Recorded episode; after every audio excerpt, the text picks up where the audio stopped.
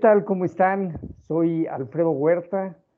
Básicamente estamos eh, trabajando en Add Value, asesores de inversión independiente, ya desde hace varios años y a lo largo de estos 35 años de vida profesional en el sector financiero, eh, he tenido la oportunidad de experimentar mucho de este proceso a través de lo que es el análisis técnico.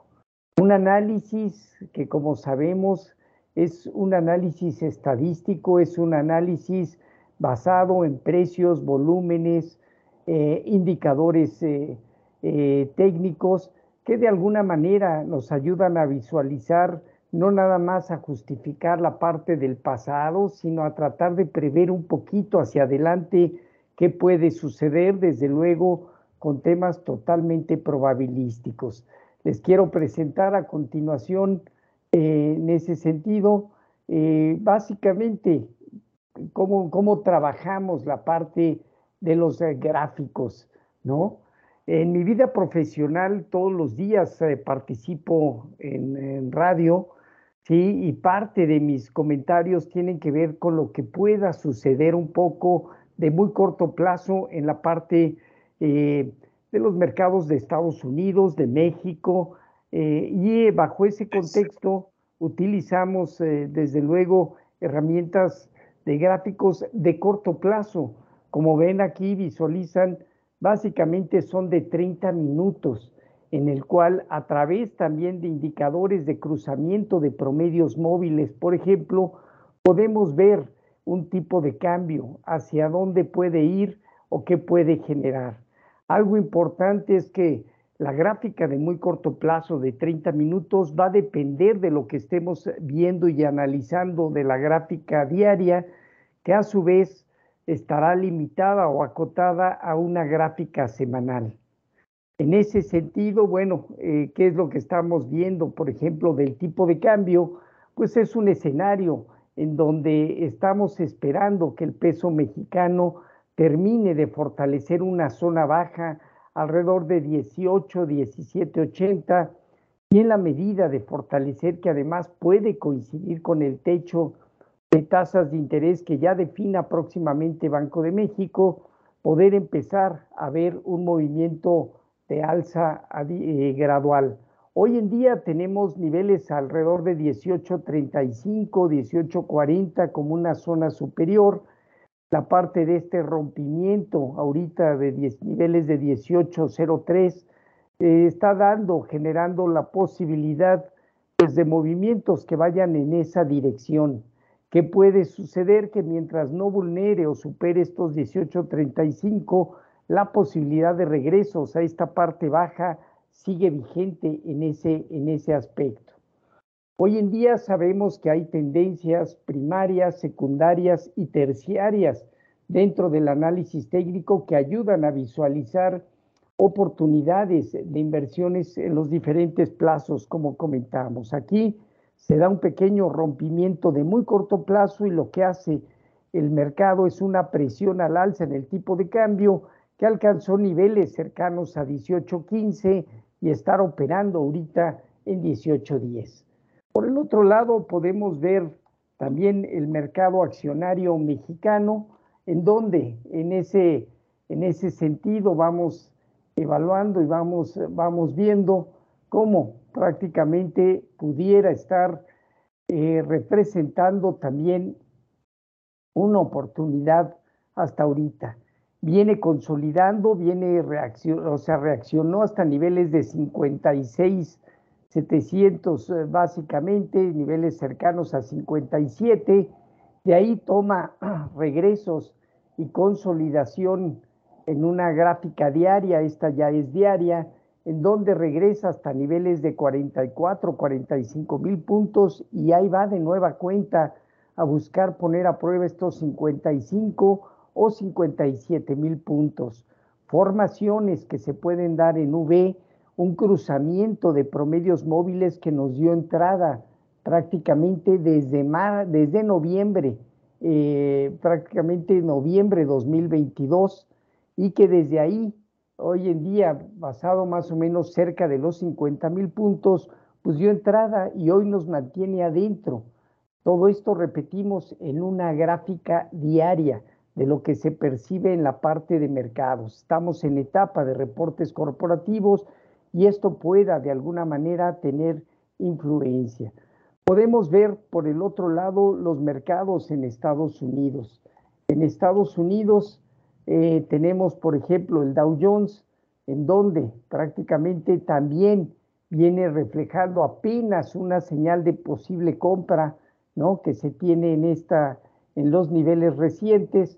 Sí, tendrá una prueba importante cerca de los 34,700 aproximadamente que consolide ahí en la parte baja, niveles de 31,700, respetó muy bien, y el superar esta zona de 34,700 implicaría máximos, los máximos recientes arriba de los 36 mil puntos.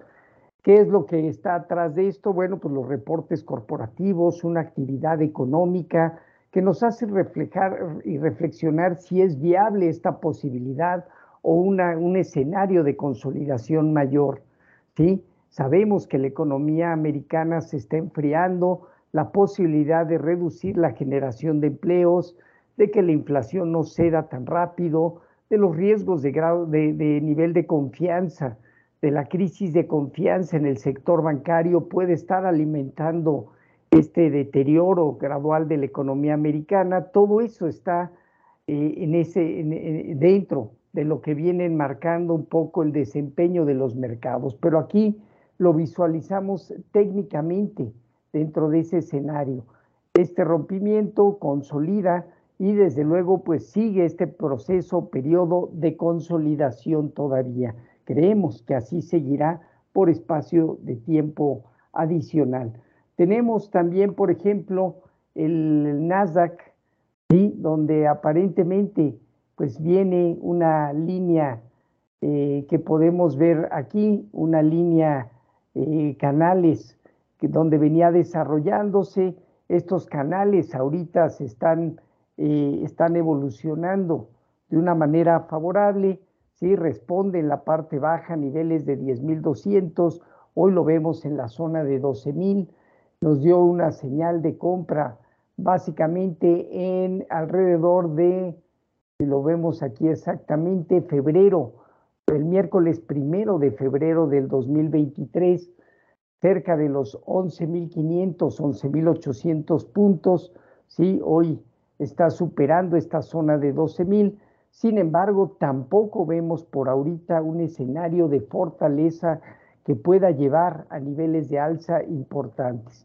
Sí vemos por ahí figuras técnicas como cerca de hombros, cabeza, hombros que puedan tener incidencia, este se tiene que medir desde luego con una operatividad para ser válido o no.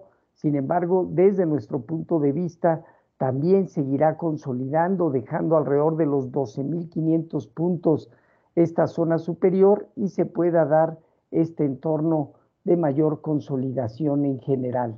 Y finalmente vamos a ver, por ejemplo, la parte de las tasas de interés.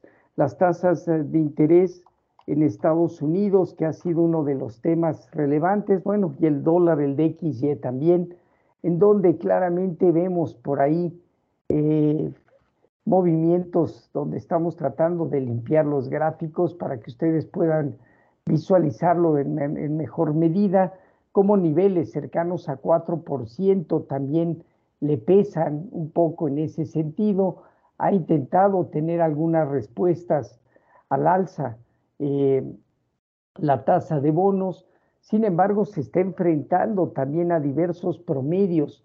En este caso consideramos por la serie de Fibonacci promedios de 21 y 89, alrededor de niveles eh, cercanos a 350, eh, por ahí nos dio señal de salida, hoy está alrededor de 358, 360, tratando de operar. Sin embargo, vemos también fuertes niveles de resistencia más, eh, más eh, eh, hacia arriba, ¿no? Podemos trazar aquí algunas líneas o canales que podamos ver interesantes. Sí, en ese sentido está desarrollando, si ustedes ven esta figura, ¿sí? donde no se ve con claridad una baja con mucha velocidad, pero sí un desempeño donde esté consolidando, quizá dando tiempo ya a que la Fed también defina un techo en la tasa de interés y se pueda consolidar en términos, en términos generales. Todo esto forma parte eh, de, nuestra, de nuestro sentir eh, diario, me sirve mucho un poco para medir la visualización que tengo con mis clientes para el corto, mediano plazo, dependiendo el perfil de cada inversionista, pero también me sirve en los medios de comunicación para poder plasmar de más corto plazo lo que puede estar sucediendo en los mercados. De ahí el análisis técnico forma parte de mi vida, forma parte de mi actividad diaria y en ese sentido, bueno, pues doy gracias por haber eh, incursionado en este análisis técnico, ya 35 años, un poquito de experiencia y una cosa, todos los días se aprende algo nuevo en los mercados, en el propio análisis no hay un dominio al 100% porque siempre los mercados y el propio análisis nos enseña cosas nuevas. Así que con humildad todos los días hay que estar dando la batalla y haciendo nuestro análisis. Pues muchas gracias a mí, muchas gracias a todos ustedes. Espero que tengan un buen día.